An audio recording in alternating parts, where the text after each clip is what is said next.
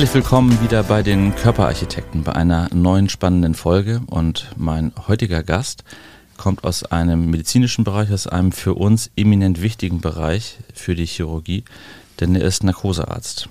Und er ist nicht irgendein Narkosearzt, sondern er ist der Betreiber der Privatklinik Hafen Hamburg. Und äh, schon fast ein guter Freund, würde ich sagen. Wir kennen uns jetzt mittlerweile über ein Jahr. Da hat er die Klinik dann so langsam übernommen und äh, hat ist jetzt am Ruder und steuert die Klinik dann in den nächsten großen Hafen ein. Ähm, es ist ein super spannendes Thema. Heute geht es um das Thema Narkose, denn ohne können wir, ich will nicht sagen nicht, aber so gut wie nicht, zumindest für die großen OPs, begrüßen Sie Volker Friedmann. Hallo Volker. Hallo Timo. So, vielen Dank erstmal, dass du noch kommst am freien Freitagnachmittag, muss man ja sagen. Ja, also erstmal vielen, vielen Dank für die Einladung. Hat mich sehr gefreut, habe mich auch geehrt gefühlt, dass du meine Wenigkeit hier ausgewählt hast, äh, um hier etwas Expertise im Bereich der Anästhesie reinzubringen. Ja, Anästhesie ist super wichtig. Ne? Also als, was wäre man als Chirurg ohne einen passenden Anästhesisten und ohne vor allem einen guten Anästhesisten an seiner Seite? Dann sieht man unter Umständen relativ alt aus, muss man sagen. Aber das werden wir gleich nochmal in, in Extenso ergründen. Ich würde gerne anfangen, ähm, so ein bisschen by the roots. Wie bist du eigentlich in die Medizin reingerutscht? Hast du Mediziner als Eltern? Überhaupt nicht. Also äh, ich war bis zu meinem Abitur ein medizinisch völlig unbeschriebenes Blatt. Ähm, auch vom Elternhaus überhaupt nichts in der Richtung äh, da gewesen und ja, hat sogar überlegt, Jura zu studieren. Ich hatte dann sogar auch schon einen Platz für ein Jurastudium zugesagt bekommen, aber damals gab es ja dann noch die Wehrpflicht. Und äh, ja, ich als ja, junger, gut aufgeklärter Mann dachte, nein, ich mache Zivildienst. Bin in den Rettungsdienst gegangen und da war es dann um mich geschehen. Ja, dann habe ich da meine Ausbildung gemacht zum ähm, Rettungssanitäter und äh, wurde dann regelmäßig auf dem Rettungswagen eingesetzt und dachte mir, was für ein geiler Job. Ja. Klingt vernünftig. Und dann ging es danach äh, gleitlos mit dem äh, Medizinstudium weiter? Ja, gut, dann äh, habe ich dann, wie kommst du an den Medizinstudienplatz? Das war ja auch mhm. damals schon ein bisschen schwierig, ähm, aber es gab auch da Gott sei Dank den Medizinertest. Ah, den hattest du auch schon? Äh, den habe ich dann gemacht nach dem Zivildienst ähm, und glücklicherweise, ja, ich habe mich da wirklich auf den Hosenboden gesetzt und trainiert und trainiert und äh, so abgeschnitten, dass ich dann wirklich einen Studienplatz bekommen habe. Also auch Testbestenquote? Ich war, glaube ich, bei 93 Prozent, ja. 93,7 hatte ich. Oh. Sehr gut. Das gibt, gibt, gibt einen Check. 93 ist schon echt spektakulär gut, muss man sagen, denn der ist eigentlich immer so ausgelegt, dass man das nicht schaffen kann. Und äh, das ist ganz lustig gewesen. Unsere Tochter, die hatte oder macht jetzt auch Medizin, studiert in Mannheim, ist jetzt etwas mehr als halb durch und hat direkt nach der Schule äh, ein Jahr, ich will nicht sagen freigenommen, aber auch erst mit ihren Rettungssani gemacht, ein klein bisschen Pause, sich vorbereitet auf den Test und hat den Test dann auch, musste sie ja durchgeführt und ist mit 96 Prozent äh, fertig geworden. Ich werde, also ich weiß meinen Tag noch so ganz genau, als ich diesen blöden Umschlag aufgemacht mhm. habe. Ich war am Zittern wie Iz, weil ich dachte, oh mein Gott, bitte lass es ordentlich geworden sein. Hat ja. auch geklappt und das war bei ihr sehr, sehr ähnlich. Ein also, also Respekt. sehr emotionaler Moment gewesen. Glückwunsch ja. an eine Tochter, da hat sie uns beide hier mal ja, das Log in die Tasche gesteckt. Ja, hat ne? also, gemacht, aber ich habe hab nichts anderes erwartet. Was ich sehr gut, sehr gut. Und genau. wo hast du Medizin studiert? Ähm, das war tatsächlich in Tübingen. Mhm. Äh, ich komme ja, wie man vielleicht hört, so ein bisschen mehr aus südlicheren Gefilden. Also bin ja eigentlich so ähm, in Baden-Württemberg ähm, geboren und aufgewachsen habe dann eben in Tübingen studiert. Ähm, ja, und danach ähm, hat es mich dann in der Anästhesie gehalten. Ich habe auch während mhm. dem Studium immer geschaut, Mensch, gibt es ein anderes Fach, das mir noch gefällt. Ich habe mal an Kardiologie gedacht, mhm. aber habe dann so den Stationsalltag miterlebt und gemerkt, nee, das äh, muss nicht sein. Nee, das muss nicht sein. Nee. Und äh, bin bei Anästhesie geblieben und bin ich selbst immer noch glücklich darüber. Ja.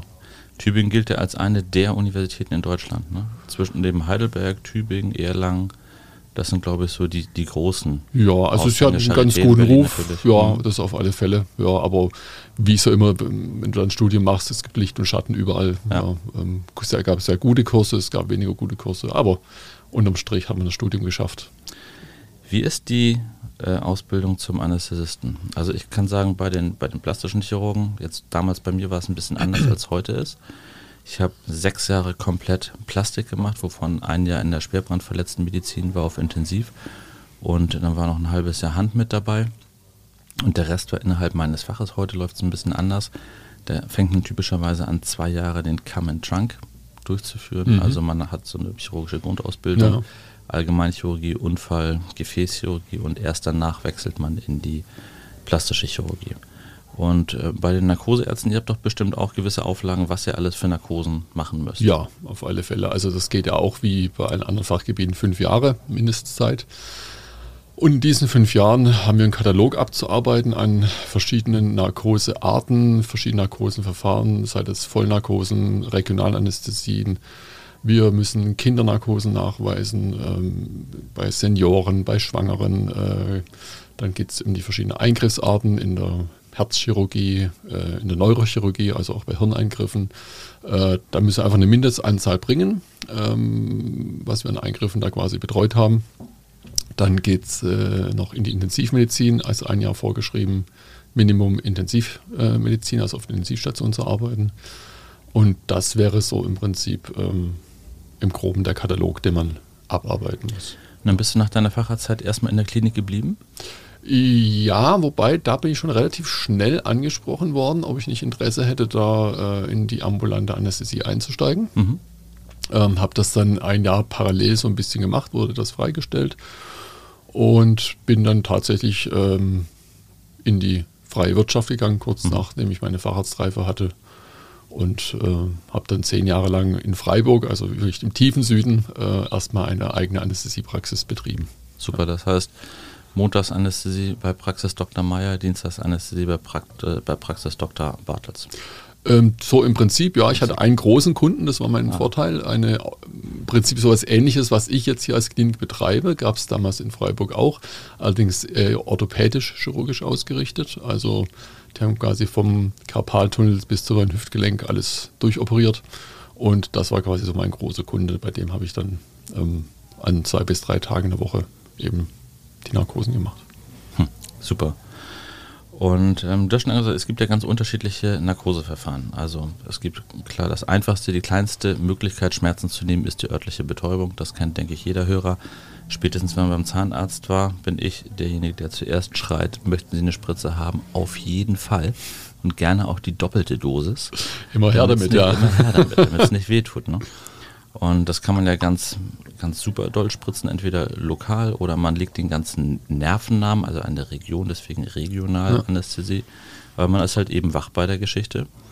Und das ist auch nicht für jeden was, muss man sagen. Keine ja. Schmerzen haben und wach sein ist gut, aber noch besser ist, keine Schmerzen haben und nicht so richtig wach sein. Dann gibt es ja noch so Teilnarkosen in Dämmerschlaf und auch in Voll- und Vollnarkosen. Genau, ne? ja. Und ähm, kannst du vielleicht einmal erklären, wo ist da so der gravierende Unterschied? Vollnarkose, Dämmerschlaf. Ist Dämmerschlaf wirklich, wie viele meinen, so viel sicherer? Ich habe dann ja keine Vollnarkose, Herr Doktor. Hm.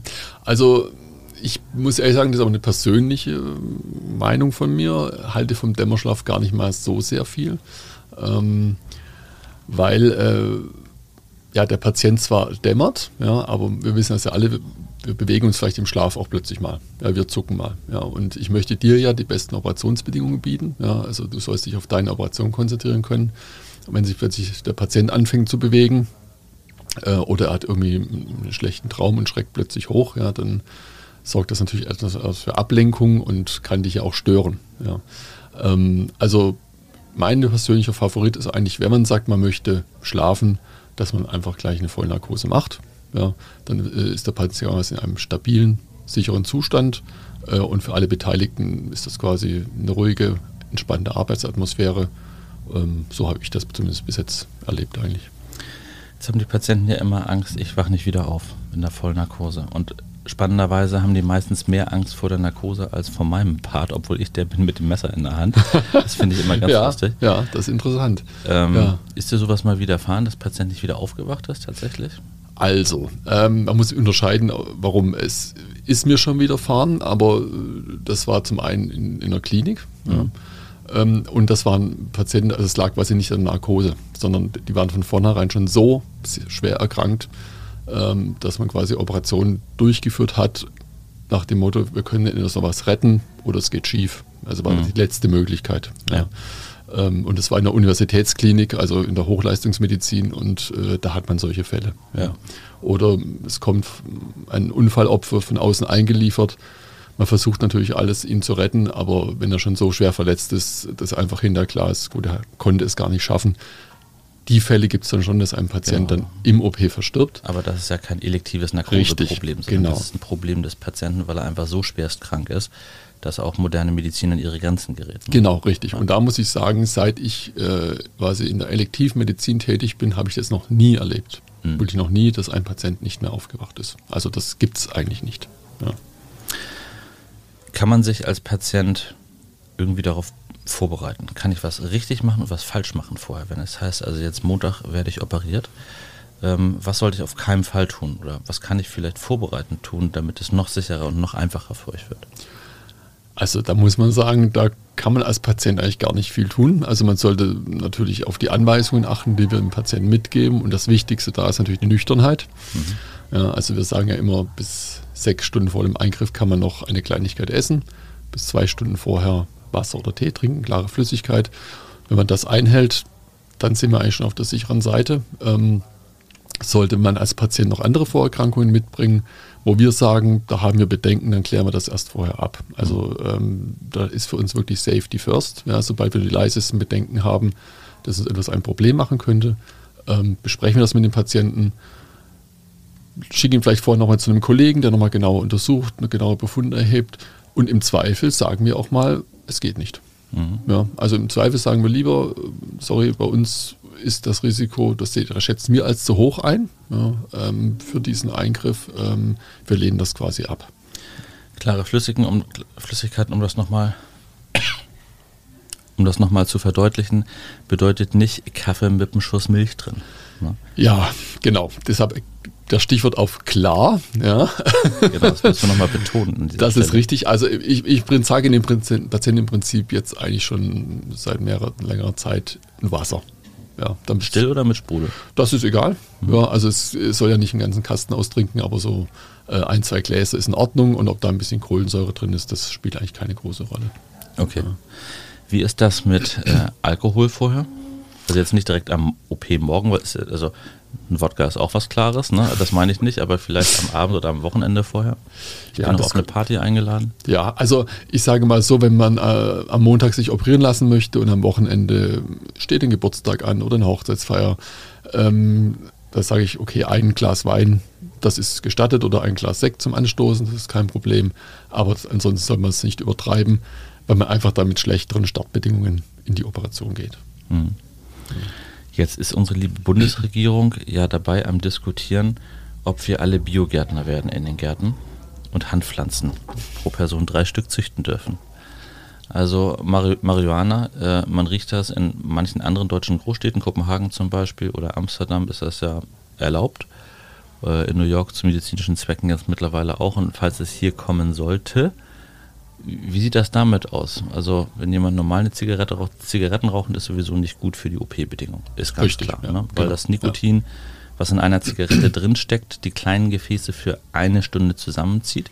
Das bedeutet im Nachgang nach der Operation für eine Stunde weniger Sauerstoff in der Wunde, weniger Nährstoffe in der Wunde und damit optimale Bedingungen, dass die Wunde nicht heilt oder schlecht heilt, sogar bis hin zum Absterben von Gewebe führen kann ja. bei starken Rauchern. Wie ist das, wenn jemand jetzt chronisch äh, konsumiert? Marihuana ja. raucht. Also da gilt ja der alte Grundsatz, die Dosis macht's. Ne? Also mhm. wenn jemand gelegentlich, und da spreche ich von ein, zweimal die Woche vielleicht, äh, was raucht, dann ist das eigentlich kein großes Problem für uns. Äh, das merken wir auch in dem Sinn so nicht äh, im Narkosebedarf. Aber es gibt natürlich auch äh, Menschen, die täglich konsumieren, auch mehrfach konsumieren und äh, das merken wir dann schon. Also da ist einfach das Wichtigste, dass der Patient ehrlich mit uns ist. Mhm. Ähm, wir sind ja nicht die Justiz, wir unterliegen auch der ärztlichen Schweigepflicht. Ähm, das bleibt bei uns, aber wir müssen es einfach wissen, um dann entsprechend auch uns darauf einstellen zu können und entsprechend reagieren zu können. Das heißt, ihr passt die Narkose an. Wenn jemand sagt, ich konsumiere dies und das und jenes und das ist so in etwa mein Verbrauch, dann müsst ihr von vornherein die Narkose ein bisschen hochregeln. Genau, sonst nicht tief genau. Da, da, wissen wir dann einfach, okay, der Bedarf wird höher sein, ja, dann, dann passen wir das entsprechend an und die Feinjustierung erfolgt dann sowieso auch während der Narkose. Also wir passen ja die Dosierung immer wieder an im mhm. Laufe einer Operation, dass wir so viel wie nötig geben, aber nicht mehr als nötig. Mhm. Mm, ist das auch abhängig davon, was man dann vorher einwirft? Gibt es da Sachen, die problematischer sind als andere? Mm, ja, also wenn ich zum Beispiel jemand habe, der ähm, Opiate einnimmt, also mhm. sei das jetzt als im Rahmen eines Drogenmissbrauches oder auch natürlich äh, als, als Schmerztherapie, gibt es ja auch Menschen, ähm, das merken wir dann schon, weil natürlich die, die Empfindlichkeit des Körpers gegenüber Opiaten dann auch mhm. äh, verringert ist. Ähm, also das sehen wir zum Beispiel deutlich dann, ja. Wie hat sich das denn verändert oder was sind so die Neuerungen in der Narkosetechnik in den letzten 20 Jahren? Gab es da Game Changer? Oh ja, also es gab zwei riesen Game Changer. Äh, die sind teils schon ein bisschen mehr als 20 Jahre, aber nicht sehr viel. Das eine ist die sogenannte Larynxmaske. Mhm. Äh, also, was ja vielleicht auch nicht jeder weiß, äh, Vollnarkose heißt, der Patient atmet nicht mehr. Mhm. Nicht mehr selber, ja. Nicht mehr selber, genau. So, äh, das ist ein ungünstiger Zustand ähm, auf Dauer. Deshalb sind wir so frei und ähm, beatmen den Patienten während der Operation. Und das ging quasi, bevor es diese Larynxmaske gab, gab es zwei Möglichkeiten. Ich drücke eine Maske ins Gesicht des Patienten mhm. äh, und mit der anderen Hand drücke ich einen Beutel und beatme ihn. Ähm, oder ich führe einen Beatmungsschlauch ein, durch den Mund direkt in die Luftröhre, mhm. ähm, das ist das sogenannte Intubieren. Ja. Mhm. Das waren bis damals die zwei Möglichkeiten. Und das Intubieren äh, ist, geht zwar auch gut, aber ist ja schon ein relativ massiver Eingriff. Ähm, mit einem bisschen Schmerzreiz verbunden. Der Patient muss tief schlafen, sonst mhm. geht das nicht. So, und mit dieser Larynxmaske, das kann man sich vorstellen, ein Schlauch mit einem, ja, so einem Silikonwulst am Ende, der wird einfach nur in den Rachen eingelegt äh, und darüber kann ich fast alles beatmen, was ich vorher auch über den Tubus der Intubation beatmen konnte, über diesen Beatmungsschlauch. Das heißt, die Larynxmaske liegt gar nicht in der Luftröhre drin, sondern bleibt hinten im Rachenraum hängen. Richtig, genau. Und damit ist ja viel besser verträglich. Der Patient braucht keine so tiefe Narkose, dass man ihn überhaupt intubieren kann. Ähm, das war der erste Game Changer. Mhm. Äh, das heißt, auch ähm, Patienten können schneller wach werden, erholen sich schneller, haben weniger Heiserkeit. Und das zweite, ähm, es wurden im Mitte, Ende 90er Medikamente entwickelt, die die Narkose rein intravenös möglich machen. Ja, davor war es ja quasi so, man spritzt zwar Medikamente zum Einschlafen, ähm, dann wurde aber Narkosegas dem Atemgas zugemischt. Und seit Ende der 90er ähm, gibt es eben die Möglichkeit, diese Narkosemittel über die Vene äh, zu injizieren, kontinuierlich. Und ähm, damit erreicht man eine perfekte Steuerbarkeit der Narkose. Also ich kann den Patienten wirklich äh, mehr oder weniger Minuten genau einschlafen und aufwachen lassen. Kann ich nur bestätigen. Ähm, bei den Narkosegasen war das früher so, meines Wissens, dass man auch nicht zu häufig eine Narkose machen darf. Und hin und wieder gibt es auch mal eine Patienten, einen Patienten oder eine Patientin, die dann kommt und sagt, ja, äh, ich würde mich gerne operieren lassen, aber ich habe an dem und dem Tag werden wir noch die Krampfadern gezogen und geht denn das überhaupt, dass wir dann zwei Wochen später operieren? Ja, also das ist eben mit diesen Medikamenten überhaupt kein Problem. Äh, mein bestes Beispiel ist immer ähm, aus dem Krankenhaus auch, es gibt ja Patienten, die haben chronische Wunden, ähm, wo so, so Vakuumverbände draufgepackt werden mhm. die müssen eigentlich fast jeden Tag gewechselt werden im OP. Das heißt, die kriegen jeden Tag eine Vollnarkose und das teilweise über ein, zwei Wochen. Ja, und da stecken die locker weg. Ja, also, also das ist, da muss man sich wirklich keine Sorgen mehr machen. Gut verträglich. Ja. Die, die Basis dieses Medikaments ist ja das sogenannte Propofol. Richtig, das ist eine davon, ja genau. Eine, ja. eine davon, ja. die Schlafmilch. Ja. Ähm, die Basis von dem Produkt ist, glaube ich, mit Soja. Sojaöl ist mit Sojaöl. drin. Sojaöl ist mit drin, genau, mhm. richtig. Ja. Wie ist denn das bei Patienten, die eine Sojaölallergie haben oder eine Sojaallergie haben? also dachte man am Anfang natürlich, das geht dann gar nicht ja, ähm, und hat dann äh, nach Alternativen gesucht, die natürlich schlechter waren ja, und mit, mit anderen Alternativen vorlieb genommen. Aber inzwischen muss man sagen, ähm, ja, das ist kein Problem. Also, weil das ist Sojaöl ist nur ein kleiner Anteil des Gesamtsojas und ähm, so wieder jetzt gestanden ist nicht das Allergen, das dann eben eine Sojaallergie auslösen kann. Also ich habe auch schon bei mehreren Patienten mit Sojaallergie, mit Propofol gearbeitet, da war nie ein Problem. Okay. Gibt man noch zusätzlich prophylaktisch antiallergische Medikamente? Ähm, hat man eine Zeit lang auch gemacht, ähm, bis man auch da festgestellt hat, braucht man eigentlich nicht. Braucht man eigentlich gar Ja, nicht. genau. Propofol kennt wahrscheinlich fast jeder auf diesem Herrgottsglobus. Und du Ja. lächelst schon und du weißt meine nächste Frage. Und Jacksons Beste, ja. Genau, Jacksons beste Milch. Genau. Richtig. Äh, was ist da schiefgelaufen? Also Michael Jackson hatte wohl ein diskretes Schlafproblem Mhm. und hat sich dann, so habe ich es mal der Presse entnommen, von einem Kardiologen, Dr. Murray, Ja, immer allabendlich eine Infusion legen lassen mit Propofol, um zu schlafen. Richtig. Unfassbar, ne? ja. Ja, da zählt der alte Spruch, am besten schlafen Sie bei einem Anästhesisten. Ähm, also ich kann auch das sagen, was ich aus der Presse gelesen habe. Äh, das ist natürlich dann aus, aus dritter Hand mehr oder weniger.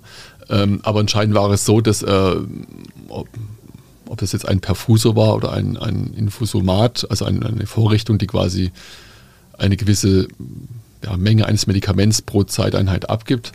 Ähm, so ein Apparat hat er wohl äh, Michael Jackson angeschlossen, gefüllt mit Propofol und hat dann wohl das Haus verlassen. Also äh, der gute Michael war anscheinend, so wie ich das gelesen habe, ohne Aufsicht. Ja, Und dann ist natürlich das Problem, wenn dann die Dosierung so hoch eingestellt ist, äh, Herr Jackson schläft und keiner kriegt es mit und irgendwann schläft er dann zu tief. Ja. Ja.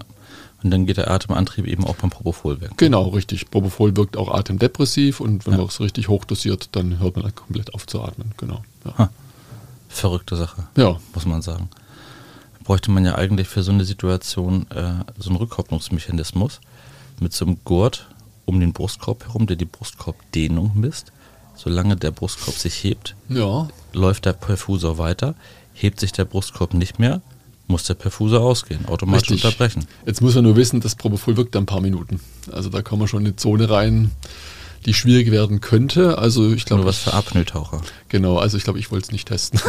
Nee. um Gottes Willen, ich dachte, ich habe jetzt eine tolle Idee für, für die Höhle der Löwen, aber das Genau. war nicht so. Also wenn da noch jemand möchte, dann äh, ich, äh, ich wäre bereit, daran mitzuwirken. Sehr gerne, ja. Nee, Spaß beiseite. Ja, Teilnarkose wird ja mit dem gleichen Medikament gemacht, ne? also so dieser Dämmerschlaf. äh, ja, genau, richtig. Genau. Das heißt, da ist lediglich die Dosierung. Da ist die Dosierung geringer, das heißt, ich muss die Dosierung so fahren, dass der Patient zwar schläft, aber ausreichend atmet. Genau.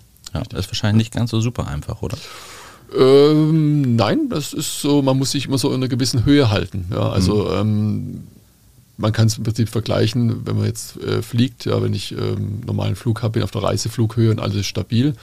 Oder ich bin halt äh, auf einer niedrigeren Höhe, wo ich Turbulenzen habe. Ja, ähm, also was jetzt zum Beispiel beim Flug der Wind wäre. Ja. Ähm, verschiedene Winde, verschiedene Scherkräfte wäre dann bei der Operation der Chirurg, der vielleicht gerade etwas macht, was jetzt nicht sehr weh tut. Ähm, aber plötzlich macht er mal was, was vielleicht doch mehr Schmerz verursacht. Ja, und das kann dann reichen, dass der Patient hochschreckt. Ja. Das heißt, es ist auch immer eine gute Kommunikation mit dem Chirurgen notwendig. Ne? Richtig, genau, genau. Ja. Ähm, genau deswegen, ich plaudere aus dem Nähkästchen, habe ich am Ende, also in meinem letzten Studiumsjahr, wenn man dieses im praktischen Jahr ist, macht man eine Rotation Chirurgie, äh, innere Medizin, dann hat es noch ein Wahlfach. Und das Wahlfach war bei mir Anästhesie. Oh, Ja. sehr schön zu Ja, hören. genau. Ja, sehr gut. Also ich habe eine Zeit lang auch äh, intubieren gelernt, Larynxmaske und äh, ich durfte sogar ein paar Spinale und Peridualkatheter legen. Und es war eine super Zeit, denn ich wollte verstehen, wenn ich später operiere, das war von vornherein für mich klar, was auf der anderen Seite des Tuches passiert. Das ist ja gut, Timo. Und Damit- gut, dass ich das jetzt weiß. Da kann Ja. ich dich ja ab und zu mal einspannen. Wenn, Genau. wenn was ist, dann schiebe ich den Tubus rein oder ziehe ihn rein. Perfekt, perfekt. Das Nee, das fand ich, äh, hat mir, also hat mir sehr viel Spaß gemacht, weil Mhm. es im Studium schon gleich ganz schnell ganz praktisch wurde. Ja. Es ist ja in der Chirurgie nicht so, da kannst du nicht gleich den Blinddarm rausnehmen, aber Mhm. es ging relativ zügig, dass man dann unter Aufsicht natürlich mal so einen, Tubus legen durfte und eine Larynxmaske Ja. und auch äh, Narkose machen durfte. Stand Mhm. jemand wie in der Fahrschule neben einem und hat geguckt, dass man auch an den richtigen Reglern spielt. Ne? Genau, das ist richtig. Und das ist auch etwas, was ich immer noch sehr faszinierend an Anästhesie finde. Die Schnelligkeit. Ich mache was und ich bekomme sofort ein Ergebnis. Ja, das Ja, stimmt. also wenn ich das jetzt mit der Innenmedizin vergleiche, wenn ich da jetzt irgendwie äh, den Beta-Blocker etwas höher dosiere, dann sehe ich das Ergebnis vielleicht in zwei, drei Tagen. Äh, wenn ich was spritze den Patienten, das sehe ich in 30 Sekunden. Ja. Den Effekt. Ja.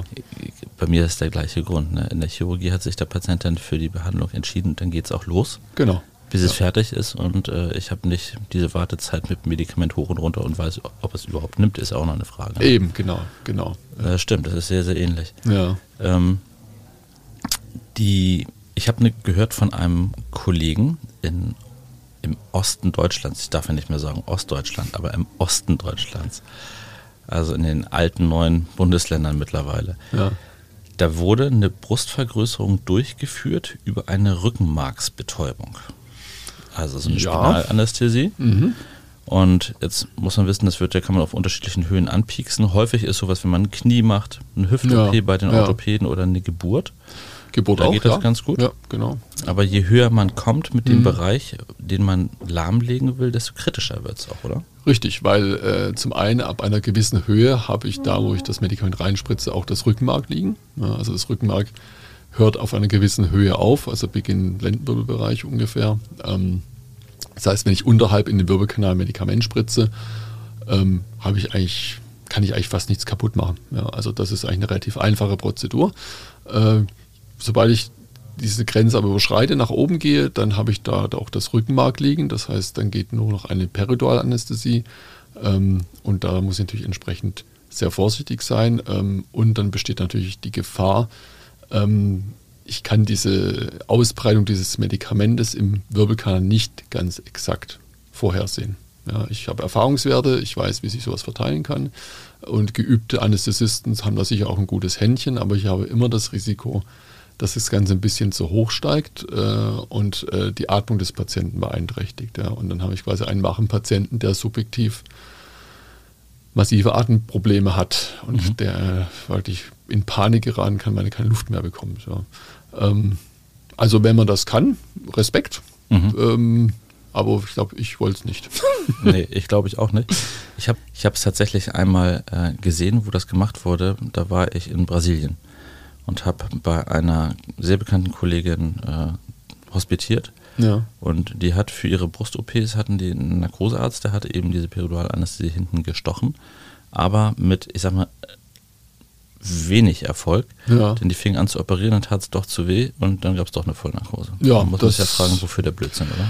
Das ist natürlich immer das andere. Ähm, ja, eben. Also was, äh, also was kaufe ich mir einen Vorteil, wenn ich diese Methode wähle? Mhm. Ja, äh, und ähm, ja, sind diese Vorteile so viel wert, dass ich dann sage, okay, wieso mache ich es nicht gleich in Vollnarkose? Ja. Weil, wie gesagt, bei elektiven Eingriffen ähm, man kann nicht immer so mit Zahlen schmeißen, äh, das ist keine Frage, aber heutzutage in Deutschland, ähm, wenn ich ganz normal am Straßenverkehr teilnehme, als einer von 80 Millionen Bürger, ist mein Risiko, dort ums Leben zu kommen, um ein Vielfaches höher, als wenn ich mich einer Vollnarkose unterziehe. Das als gesunder das, Mensch. Als gesunder Mensch, das ist ja. heutzutage so. Ja. Was ein paar Patienten immer sagen, ist, also die Begründung, warum die keine Vollnarkose haben wollen, unter anderem ist, ich habe Angst, dass mir übel wird. Übelkeit ist ja echt ein Thema. Ne? Ja. Also Spucken finde ich auch nicht witzig. Mhm. Glücklicherweise erinnere ich mich nur aus Kindertagen daran, sowas mal getan zu haben. Ähm, aber kann ich verstehen, das will niemand. Das ist richtig, ja. Also das vor allem nach einer Operation nicht. Man wacht auf, hat vielleicht, ja, fühlt sich nicht wohl, hat vielleicht noch ein bisschen Schmerzen ähm, und dann äh, plötzlich wird einem übel und man muss äh, sich übergeben. Das ist kein schönes Gefühl, das ist richtig. Ja. Kann man das, gibt es Narkosen, die prädestinierter dafür sind und welche, die nicht so prädestiniert dafür sind? Oder kann ich irgendwie Einfluss nehmen auf, ja, auf Übelkeit? Äh, also zum einen äh, weiß man, dass eben die Narkosen, die, die ich vorher schon angesprochen habe, diese intravenösen, die wir auch eigentlich nur noch durchführen, also bei uns gibt es in unserer Klinik gar keine gar Gasnarkosen mehr. mehr ne? ja. ähm, die machen oder rufen das weniger hervor, diese Übelkeit, als äh, Narkosen mit Gas, mit Narkosegas. Ähm, und wir wissen auch, ähm, oder wir können Prophylaxe-Medikamente geben. Mhm. Ja, das heißt, wenn uns ein Patient sagt, ja, ich hatte mal das Problem oder ich neige leicht zur Reiseübelkeit, äh, es gibt so ein paar Faktoren, ähm, die man auch vorab fragen kann, um das Risiko einzuschätzen. Und äh, wir haben Medikamente, die man während der Operation schon gibt äh, und damit kann man deutlich das Risiko senken, dass ihm hinterher schlecht wird. Ja. Mhm. Und wir sind da eigentlich auch sehr großzügig, weil diese Medikamente eigentlich keine Nebenwirkungen haben. Also in der Dosierung, in der wir sie geben, gibt es eigentlich keine Nebenwirkungen. Ähm, und wir sehen eigentlich einen guten Erfolg hinterher ähm, und haben eigentlich, wenn ich mir überlege, in unserer Klinik ist eigentlich sehr selten inzwischen, dass da wirklich jemandem schlecht ist hinterher. Ja. Wie ist das mit dieser Zitterei? Manche Patienten zittern hinterher, andere Patienten zittern gar nicht. Ja, ähm, das hat so ein bisschen was damit zu tun, äh, wie lange die OP geht. Mhm. Ja, ähm, das Problem ist so ein bisschen, die Wärmeregulation des Körpers wird, über die Vollna oder durch die Vollnarkose ausgeschaltet. Ähm, das heißt, Patienten kühlen, Kühlen aus. aus. Dann weißt du es ja selber, im OP haben wir es eher relativ kühl. Das sind einfach hygienische Vorgaben, um das Bakterienwachstum möglichst äh, gering zu halten. Ähm, das heißt, da verliert der Patient einfach Wärme und hinterher versucht er diese Wärme wieder zu erzeugen, indem er anfängt zu zittern. Das ist eigentlich eine normale physiologische Reaktion des Körpers äh, auf einen Wärmeverlust hinterher. Äh, trotzdem unangenehm, keine Frage. Äh, deshalb äh, machen wir es auch so, dass wir ab einer gewissen Operationsdauer den Patienten auf eine Wärmematte legen. Ja, das heißt, es wird warme Luft unter dem Patienten äh, durchgeleitet, sodass wir ihn quasi von unten erwärmen. Dadurch kühlt er nicht so aus. Ähm, wir messen auch die Temperatur dann äh, über einen Temperatursensor am Patienten und können auch wirklich sehen bei längeren Operationen, dass wir den Patienten wirklich wieder von anfänglich, ähm, keine Ahnung, 36 Grad wieder auf 37 Grad hochkriegen während der Operation noch. Ja. Wie ist das mit der Flüssigkeitsgabe, die man so bekommt? Es tropft ja immer irgendwas in den Patienten rein. Irgendwas tropft immer. Ja, das sieht immer so aus wie im Krankenhaus, genau. Genau, richtig. Ähm, ja, das ist im Prinzip eigentlich für, äh, eine Elektrolytlösung. Also Wasser mit Elektrolyten, so wie es im Blut auch vorhanden ist in gleicher Konzentration. Ähm, weil der Patient vorher, eben, werden die nüchtern angesprochen, ähm, natürlich nicht so viel getrunken hat. Ähm, dann haben wir so einen Grundbedarf, den man pro Stunde braucht und den decken wir damit dann einfach ab. Jetzt geheime Informationen für alle Patienten, die zuhören. Die gute Klinik, und mit einer solchen reden wir gerade, die erwärmt sogar die Infusionslösung. Also das gibt es entweder kalt aus dem Schrank oder es gibt spezielle äh, Wärmeschränke, die die Infusionslösung schon mal auf Körpertemperatur hochregeln, also irgendwo auf 36,5, 37 Grad. Und das trägt natürlich auch wesentlich mit dazu bei, dass man nicht auskühlt und wieder den Patienten im stabilen Wärmebereich hat. Richtig, genau. Wir haben noch unseren Wärmeschrank, stimmt, den Genau. hatte ich gar nicht erwähnt. Ähm, wo wir auf 40 Grad äh, erhitzen. Ah, 40 ja. so. ja, weil bis das dann letzten Endes in den Patienten reintropft über den Schlauch, da gehen nochmal gehen noch mal ein paar Grad wieder Ja. flöten. Ähm, aber dass man möglichst warm ihm noch quasi dann die Infusion zukommen lassen kann. Das ist Ja. richtig. Ja. Was ich bemerkenswert finde, ich bin jetzt 20 Jahre in der Chirurgie tätig, äh, eine ganze Zeit lang davon im Krankenhaus und die letzten zwölf Jahre jetzt im niedergelassenen Bereich. Mm, In der Krankenhausmedizin fand ich, es hat A, irre lange gedauert, häufig manchmal, bis der Patient endlich schlief. Also der Patient ist in den Saal gegangen und ich hatte bestimmt noch 20 Minuten Zeit, bevor dann der Patient geschlafen hat. Da wurde alles Mögliche gemacht, Elektroden irgendwo hingeklebt und dann äh, der Patient schlief trotzdem noch nicht. Ja. Und mit dem Wachwerden war es häufig genauso. OP war schon fertig. Und dann hat es aber gerne auch nochmal 20 Minuten, 30 Minuten gedauert, manchmal bis der Patient dann richtig wach war. Und der brauchte dann auch nochmal so eineinhalb Stunden im Aufwachraum, bis er richtig wach geworden Mhm. ist. Und das kenne ich so bei euch gar nicht. Patient geht in den Saal, dann kann ich mich dreimal umdrehen, gefühlt, fünf Minuten später spätestens schläft er. Und wenn wir fertig sind, dann seid ihr auch fertig.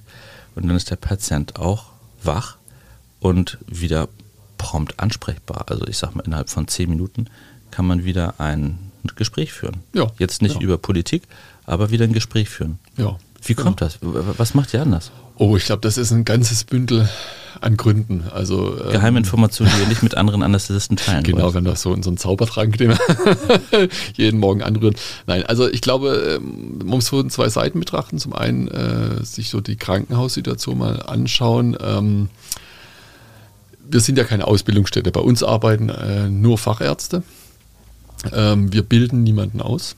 Ja, ähm, und das ist ja ein Faktor, der schon mal Zeit kostet. Wenn ich jemanden ausbilde, brauche ich einfach Zeit investieren. Ja, Mhm. Und das möchte ich auch den Krankenhäusern zugutehalten, dass die natürlich auch eine Ausbildungsverantwortung haben. Und wenn man so seine ersten Schritte in irgendwas macht, dann braucht man einfach mehr Zeit. Das ist so. Ja. Ja. Ähm, dann ist es aber natürlich auch so, ähm, dass ja, je größer eine Organisation ist, desto strikter müssen die Vorgaben sein, dass sie alle auch einhalten. Ja, und diese Vorgaben bremsen aber beim gewissen Zeitpunkt. Ähm, und ähm, bei uns, wie gesagt, wir sind ausschließlich äh, Fachärzte. Wir, wir wissen quasi, was wir tun. Und ähm, ja, für uns gibt es keinen Grund, irgendetwas unnötig hinauszuzögern. Ja, also auch unser Interesse ist ja, dass der Patient zu seinem geplanten Operationstermin Ja. auch wirklich dann drankommt, dass er nicht länger warten muss. Äh, das gehört für uns ja auch zum Servicegedanken dazu. Ähm, Und von dem her äh, ist es unser Ziel eben, dass so wirklich a Minute sozusagen, wie der, wie der Koch sagen Ja, würde, äh, alles hinzukriegen. Ja. Ihr seid ja auch ein ganz festes Team aus Ärzten, Schwestern im OP und Schwestern auf Station. Genau. Also richtig eingespielt, linke Hand weiß, was die rechte tut. Oder Genau. gerne hätte. Genau, richtig eben. Also das ist das Schöne, wir haben jetzt keine großen Personalwechsel, sondern wir haben viele Kräfte, die schon viele Jahre bei uns sind und die wissen, wie einfach die ganzen Abläufe sind. Und auch das fördert natürlich auch dieses, dieses äh, zügige Arbeiten nochmal, Mhm. ja, weil einfach äh, jeder weiß, was er wann wo zu tun hat. Ja. Genau. Zügiges Arbeiten an der Stelle, ich bin ja auch ein Freund von zügigem Arbeiten, das darf man, glaube ich, nicht missverstehen, dass man, also wenn ich gefragt wird, wie lange dauert eine, eine Brust-OP, eine Vergrößerung, dann liegt das irgendwo Schnitt-Nahzeit, ohne die fünf Minuten Narkose Vor- und Aufbereitung, zwischen 30 und 40 Minuten. Genau. So, dann ist das bei hier und da sagen Patienten, was, wieso ist das so schnell? Der andere Kollege dachte, er braucht da zweieinhalb Stunden für.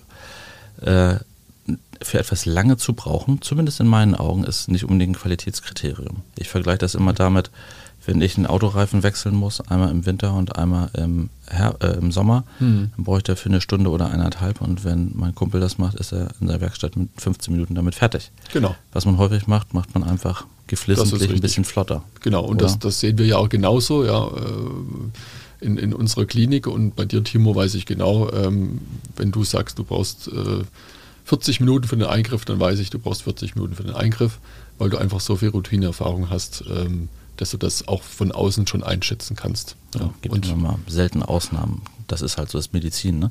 mir ist noch was eingefallen. Du hast vorhin gesagt, ähm, dass viele Patienten ja sagen, sie Angst haben, nicht mehr aufzuwachen. Genau, richtig. Ja. Und genauso interessanterweise gibt es aber auch andere Gruppe von Patienten, die sagt, ich möchte so tief wie möglich schlafen. ja. Ja, also wenn die Patienten Sorgen haben, ist es entweder nicht mehr aufwachen Oder wach werden bei der OP. oder wach werden bei der OP. Genau. Und ich habe aber noch nie die Kombination erlebt. Also es hat noch nie ein. Patient zu mir gesagt, ich habe Angst, während der Operation aufzuwachen und ich habe aber auch Angst, gar nicht mehr aufzuwachen. Also interessanterweise die zwei Gruppen.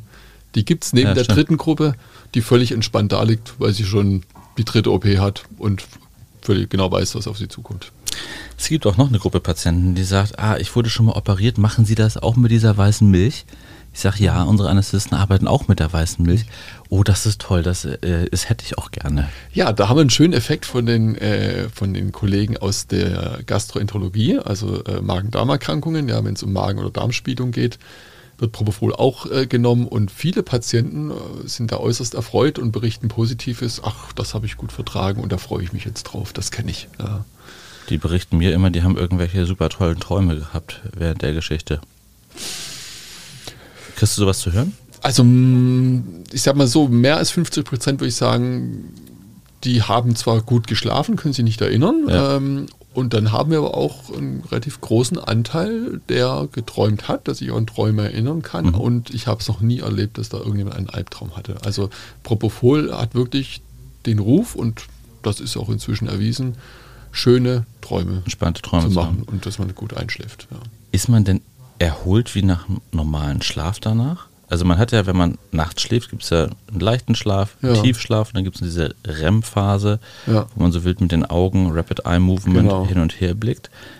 In der Narkose gibt es ja keine Schlafphasen, Nee, oder? das ist eine Phase durch. Eine Phase ja, also wir kontrollieren auch immer wieder die Pupillen während Mhm. der Operation und die haben eigentlich quasi immer den, den, den gleichen Stand. Also da ändert sich Immer nichts. irgendwie also Tiefschlafphase. Wir simulieren keinen natürlichen Schlaf, das muss man leider sagen. Ja. Ja. Also es ist ein künstlicher Schlaf. Ja. Aber ist man erholt hinterher?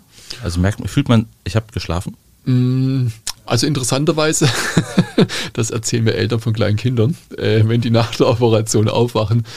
Ach, wie toll war das gewesen, endlich mal Endlich mal richtig schlafen. geschlafen und nicht ständig wieder aus dem Bett gerissen.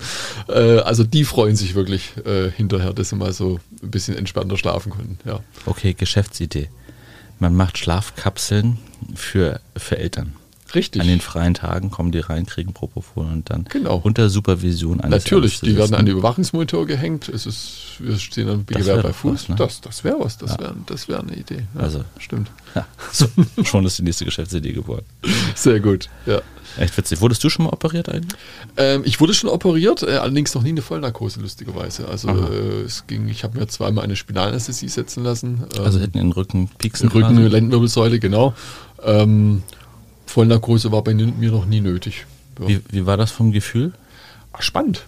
Spannend? Also ich fand es spannend, weil man jetzt so selber mal das erlebt, wie das so Mhm. ist. Ja, also du, du liegst da, kannst deinen Oberkörper bewegen, bist wach und, und weißt aber, du siehst natürlich auch nur das grüne Tuch, Ja. ist ja alles abgedeckt, du weißt, der Kollege operiert da gerade und du spürst wirklich nichts. Echt verrückt, ne? Ja, also schon ist faszinierend. Ja. Also ja. dein Fachbereich macht es möglich tatsächlich, das, was du immer machst, auch mal selber zu erfahren.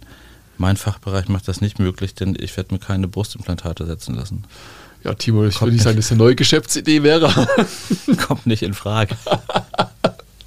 Stimmt, das war bei dir ein bisschen schwierig. Ja. Das wäre ein bisschen ja, schwierig. Ja, Ah, lustig. stimmt. Super. Ähm, hast du tolle Projekte noch für die Zukunft parat? Was, Ja. sind, deine, was sind deine Wünsche? Meine Wünsche. Ja, oh. Wünsche, Also, wenn wo, du geht, Projekt- wo geht die Reise hin? Wo geht die Reise hin? Die Reise geht an die Elbe. An die Elbe. An die Elbe, ja. Ähm, also und unserem jetzigen Standort. Ähm, ja, der ist so etwas in die Jahre gekommen. Also man kann da zwar gut arbeiten, das ist auch alles äh, so, wie es sein soll und ähm, macht auch Spaß. Aber wir denken langfristig äh, und wir werden äh, uns eine neue Klinik bauen und Richtung Elbe, Richtung Hafen ziehen. Ähm, so in der Nähe Baumal, Landungsbrücken wird das sein. Ja, und diese Klinik werden wir nächstes Jahr eröffnen. Sehr und schön. dann äh, können wir dir top moderne Räumlichkeiten bieten, ja, wo du mit deinen Patienten kommen kannst. Und dann wird endlich, werden die Patienten keinen Unterschied mehr sehen zwischen deiner Praxis und unserer Klinik. Ja. weil im Augenblick, ich muss sagen, Hut ab vor deiner Praxis, die hast Ja, du richtig, richtig toll umgebaut. Ja. Also man kommt da rein, man fühlt sich einfach wohl. Und da wollen wir auch hin. Ja. Und dass wir dann wirklich eine Handschrift haben und die Patienten sich rundum wohlfühlen können. Also wenn ihr dafür noch einen Art Designer braucht, das war der junge Mann, der hier gerade flaniert ist, Ja. das ist der gute Ansprechpartner. Sehr gut, ja. dann gut habt ihr es wirklich wissen. aus einem Guss, dann kriegt, könnt ihr unser Corporate Design mit übernehmen. Genau, das, Das ist doch die nächste. Geschäftsidee. Nächste genau. Geschäftsidee. Sehr schön. Super. Es war total spannend. Ich hoffe, dass äh, allen Zuhörern jetzt ein bisschen leichter ums Herz geworden ist, wie Narkose funktioniert, dass es eigentlich der bestkontrollierte Zustand des menschlichen Körpers ist, weil wir Atmung, Puls, Blutdruck, alles A, überwachen können, steuern können, der Atemweg gesichert ist, man sich eben nicht verschlucken kann, nicht aus Versehen am Zucken ist, äh, die Nase juckt und man ins Messer greift, sondern alles ist letzten Endes so safe, wie es irgendwie möglich ist. Genau, das, das kann man so sagen. Also ähm, die Vollnarkose bietet wirklich einen absolut sicheren Zustand. Ähm, man kann es gut mit der Fliegerei vergleichen. Ja, und auch da setzen sich die meisten ja relativ bedenkenlos ins Flugzeug rein. Und auch so wie die Fliegerei ihre Sicherheitsstandards hat, ihren hohen Sicherheitsstandards hat, haben wir die auch. Genau. Und ähm, ja, also auch ich würde mich bedenkenlos bei meinen Kollegen jederzeit Ja, auf den Tisch legen und mich defini lassen. definitiv. Ja. Wenn dann am liebsten bei euch, muss ich sagen. Das freut uns. Muss ich nur den Narkose, also den, den Operateur gegebenenfalls, falls was sein sollte, was nicht im Portfolio ist, mitbringen. Aber Gut, Brustimplantate bräuchte ich jetzt auch nicht, aber ich glaube, Nee. du hast noch anderes drauf. Also Ja, äh, ein, zwei OPs ich, ich hätte so ein, zwei Problemzonen, wo du vielleicht auch mal rangehen könntest. hast du gar nicht nötig. Jeder hat so seine Geheimnisse. Aber ja, Muss auch so bleiben. genau. Volker, vielen, vielen Dank für deine Zeit am Freitag. Das war total nett, ähm, sehr, sehr spannend. Und wir haben jetzt die Anästhesie-Insights, sodass ähm, jeder hoffentlich noch entspannter seinem Eingriff bei euch entgegensieht und sich richtig auf die OP freuen kann, ohne Angst und Sorge. Vielen Dank. Wunderbar. Timo, ich bedanke mich für die Einladung und ähm, ja, es hat mir sehr viel Spaß gemacht, äh, hier zu einem Pod- Podcast was beisteuern zu können und ähm, ja, würde sagen, ein schönes Wochenende. Das wünsche ich dir auch. Liebe Hörer, euch auch ein schönes Wochenende und stay tuned bis zum nächsten Mal. Ciao.